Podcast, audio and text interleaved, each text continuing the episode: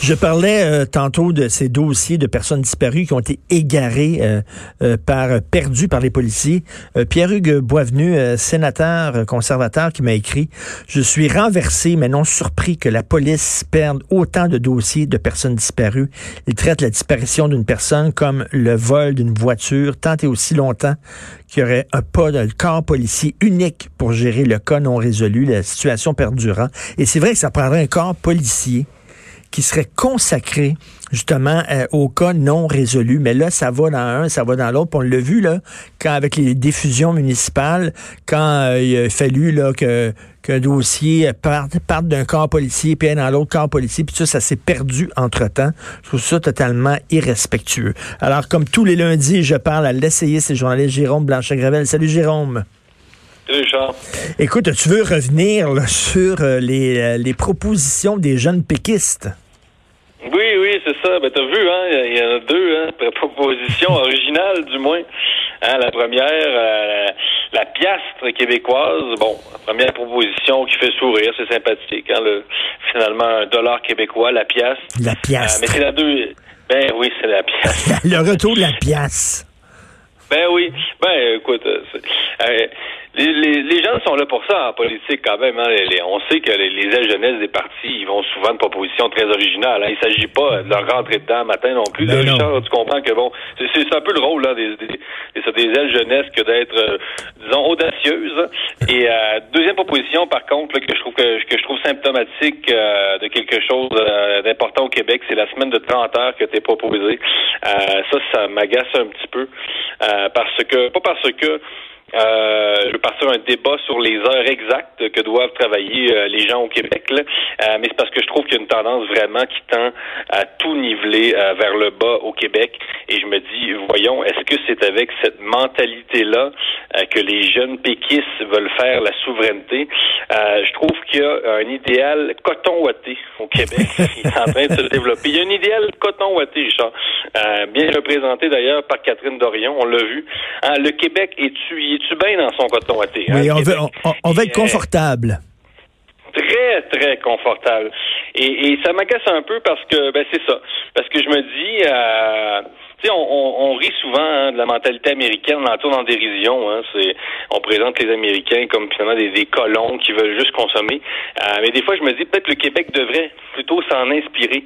Euh, comme je dis, il s'agit pas de dire aux gens vous allez travailler 50 heures semaine. Euh, on se rappelle évidemment de la, célèbre intervention de Lucien Bouchard en 2006 ben oui. quand il avait dit à Bouchard, les, les, Québécois ne travaillent pas assez, sont paresseux. Ben oui. donc, je veux pas faire du Bouchard 2.0. Euh, mais il a quand même un conformisme puis une médiocrité au Québec là, euh, et c'est pas avec cette mentalité là euh, qui nivelle vers le bas euh, qu'on va finalement ben, devenir un peuple euh, qui s'assume euh, fort, etc. Je trouve que c'est ça, c'est un idéal du confort avec lequel il faudrait plutôt rompre. Mais travailler 30 heures semaine, à ta minute, est-ce qu'ils veulent être payés comme s'ils travaillaient 40 heures ou ils disent non, on va avoir, on va être moins payé, on va avoir moins d'argent dans nos poches? Donc, c'est l'idéologie de la décroissance. Oui, peut-être. C'est une bonne, euh, bonne intervention, ça, Richard. Euh, c'est pas, ça, ça, ça s'inscrit probablement effectivement dans ce courant-là. Ah, puis là, on va nous dire, euh, ben, comme on a de l'automatisation, de la robotisation, il faudrait faire travailler les machines à notre place. Mais effectivement, la grande question, je suis intervenu sur les réseaux sociaux, là, euh, ça fait beaucoup réagir d'ailleurs. Puis les gens me disaient, ben, c'est parce que si les gens travaillent euh, 6, 7, 8 heures de moins par semaine, ben, évidemment, ils vont avoir 8 euh, heures de moins de salaire dans leur poche. C'est ben la grande question. Et le Québec peut pas nécessairement euh, se permettre ça. Là. C'est, mais non, mais écoute, c'est-à-dire que... Il y a quelque chose de mystérieux autour de ça, mais il y a plein d'études Richard, qui montrent que en travailler six heures par jour, ça serait peut-être plus efficace qu'en travailler huit. Comme je te dis, euh, je remets pas en, question ces, études-là. C'est possible, mais euh, euh, cet idéal du coton ouaté hein, au Québec, cette société des loisirs à, outrance, là, je pense pas que c'est avec ça qu'on va faire une nation, comme je te dis, forte, s'assume, etc. Ben, c'est ça, tu sais, nos aînés, là, on connaissait le Québec à l'époque où on était un peu en retard sur tout le monde, on était des porteurs d'eau, on manquait d'ambition, puis à un moment donné, il y a une génération qui est arrivée euh, au début des années 60, qui ont travaillé fort pour construire un Québec moderne, puis on avait des barrages, puis on était ambitieux, puis tout ça pour se sortir du bois, pour sortir petit, puis enfin pouvoir assurer un avenir confortable à nos enfants. Mais là, on dirait que cette génération-là, justement, ils veulent être en coton ouaté, ils veulent être en pyjama à longueur de jour. Tout à fait. Puis il s'agit pas de, je, veux pas tirer. Euh, dire, à boulet rouge sur ma propre génération et tout ça, mais il, est temps de revoir nos standards à la hausse. Vraiment, là, euh, au Québec, je trouve que c'est une société qui manque de passion, euh, qui manque de fougue. Hein. Je fais pas du Québec bashing, là, je suis fièrement québécois, euh, mm. mais les gens se rendent pas compte. Je trouve que les Québécois ne se rendent plus compte à quel point ils sont, oui, centrés des fois sur ce petit confort du quotidien. Évidemment, il s'agit pas de leur dire qu'il faut qu'il faut retourner bûcher du bois, là. mais non, il faut un peu se fouetter. Et, euh, tu sais, on, euh, Pierre Falardeau hein, a tellement ri du think big américain. Hein. Ben oui. On a vraiment, tu sais, on a vraiment présenté au Québec, il y a un courant anti-américain au Québec. On a, on a présenté cette mentalité-là, think big, comme une mentalité de colon. Mais je suis désolé, mais au Québec, sans devenir euh, des, des, des Américains et de mettre le drapeau américain devant notre, notre maison, là, il y a dans cet esprit de gagnant Hein, pour le dire comme ça, quelque chose de bon. Et c'est pas avec une espèce de mentalité de, de, euh, de fonctionnaire, je le dis de manière non péjorative. J'ai plein d'amis fonctionnaires très, très, très performants. Euh, mais c'est pas avec cette mentalité-là de fonctionnaire que le Québec euh, va rivaliser par rapport économiquement avec l'Alberta et qu'on va pouvoir après dire on n'a pas besoin de la prééquation, tout ça. Désolé, jeune péquiste, mais là, vous l'avez échappé. Bon, et ce qui m'embête là-dedans, c'est le manque de cohérence. C'est-à-dire que si on disait on travaille moins, on va avoir moins d'argent, mais il va falloir aussi couper dans les programmes sociaux parce qu'on va envoyer moins d'argent à l'impôt. C'est euh, ben correct, mais on veut le beurre et l'argent du beurre, c'est-à-dire moins travailler, moins payer d'impôts, mais avoir toujours des programmes sociaux chromés mur à mur. Mais c'est impossible. Si on décroît, là, euh, si on va dans la décroissance, Jérôme, il faut aller dans la décroissance aussi dans les services offerts à la population. On n'a pas le choix. c'est ça, c'est Effectivement, c'est le deuxième paradoxe que tu soulèves. Là. Donc, euh, c'est ça, on peut pas euh, conserver cette, société vraiment de, de subventionner, hein, où à peu près euh, on a une garantie pour à peu près tout au Québec. On s'en rend pas compte, je te dis, les Québécois, faut qu'ils se descendent un peu. Je veux pas parler d'ethnocentrisme, là, mais il faut que les Québécois, c'est ça, regardent un peu ce, le, dans quel esprit ils baignent, hein, sérieux. Et j'avais vu une vidéo, c'est drôle, sur le net d'un Mexicain qui s'est expatrié au Québec, puis il disait, au Québec, euh, je veux dire, euh, un, peu plus, euh, tu, tu fais, tu brises ton silencieux sur ton auto, puis l'État va t'aider à le faire réparer. Là. bon, évidemment, c'est pas vrai, mais il y avait quelque chose, je vois dans la vidéo du Mexicain là, qui se retrouverait, hein, quelque chose d'un peu vrai. Donc, cette hmm. société hyper assurantielle où il y a une garantie pour tout. Et là, les gens se fient constamment sur l'État, finalement, pour continuer hein, de profiter de, de ce confort-là qui se paie comme tu dis, euh, tout ça se paie.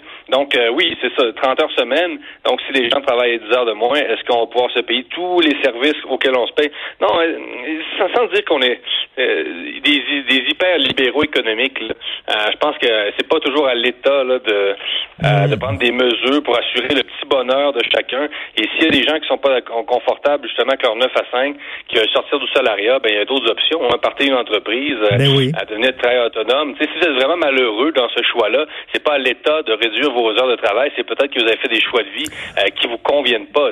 on veut, on veut le beurre et l'argent du beurre. L'éducation gratuite, la santé gratuite, alors que c'est pas gratuit tout parce qu'on finit toujours par payer parce que c'est l'État qui paye avec notre argent. Mais on veut moins ben travailler, moins euh, ça, ça ne tient pas la route, ce genre d'affaires-là. C'est vraiment la pensée magique. Écoute, toi et moi, on est très, très, très inquiets, les deux, pour ce qui se passe en France, tout autour de l'affaire Mila, euh, qui s'empoisonne de jour en jour. Tout à fait.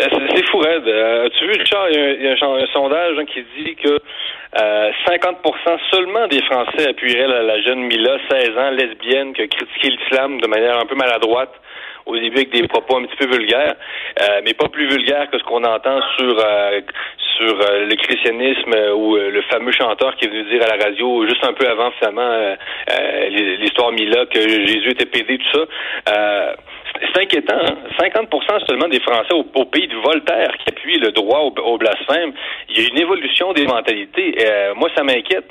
Euh, ça veut dire que les islamistes ont réussi à faire passer leur message, à, finalement associer euh, la critique de l'islam au racisme. Et on l'a répété souvent, l'islam c'est une religion, c'est pas une race. Euh, donc, euh, il y a un glissement là, de la pensée. Euh, c'est très, très inquiétant. Là. Ton chien, ton chien est d'accord avec toi, je pense. et, et, écoute, écoute c'est, que le problème, oui, elle a été vulgaire. Elle a 16 ans. Elle a seulement 16 ans. Un. Deuxièmement, la fille est menacée de mort. La fille, là, il faut qu'elle ait étudié peut-être avec des gardes de sécurité autour d'elle. Le problème, c'est pas elle. C'est comme si on rendait une femme qui s'est fait violer, on la rendait responsable du viol qu'elle a subi. Voyons donc, le problème, là, même Alain Finkielkraut, que toi et moi, on aime beaucoup, un penseur, un intellectuel qui, qui blâme Mila, alors que c'est... Ben, oui, elle a été vulgaire, mais je reviens là-dessus, elle a 16 ans, mais ceux qu'il faut blâmer, c'est les extrémistes qui, qui la menacent de mort.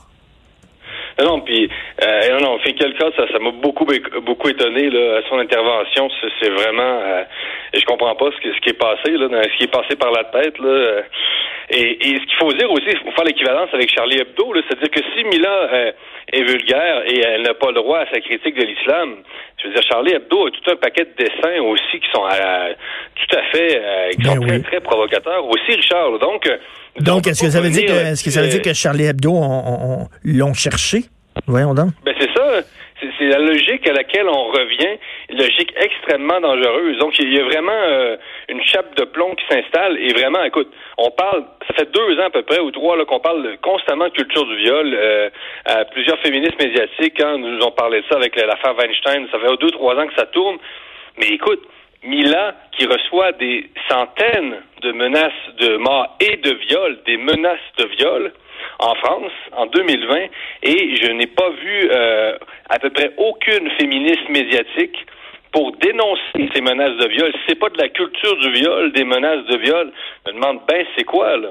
Ah oui, non, non, c'est extrêmement inquiétant de voir euh, ce qui se passe en France. On dirait que les Français ont perdu euh, le goût de défendre leurs valeurs et la, critique de la religion. Là, on, on, dirait qu'on tend à, vouloir la criminaliser. C'est, vraiment c'est décourageant.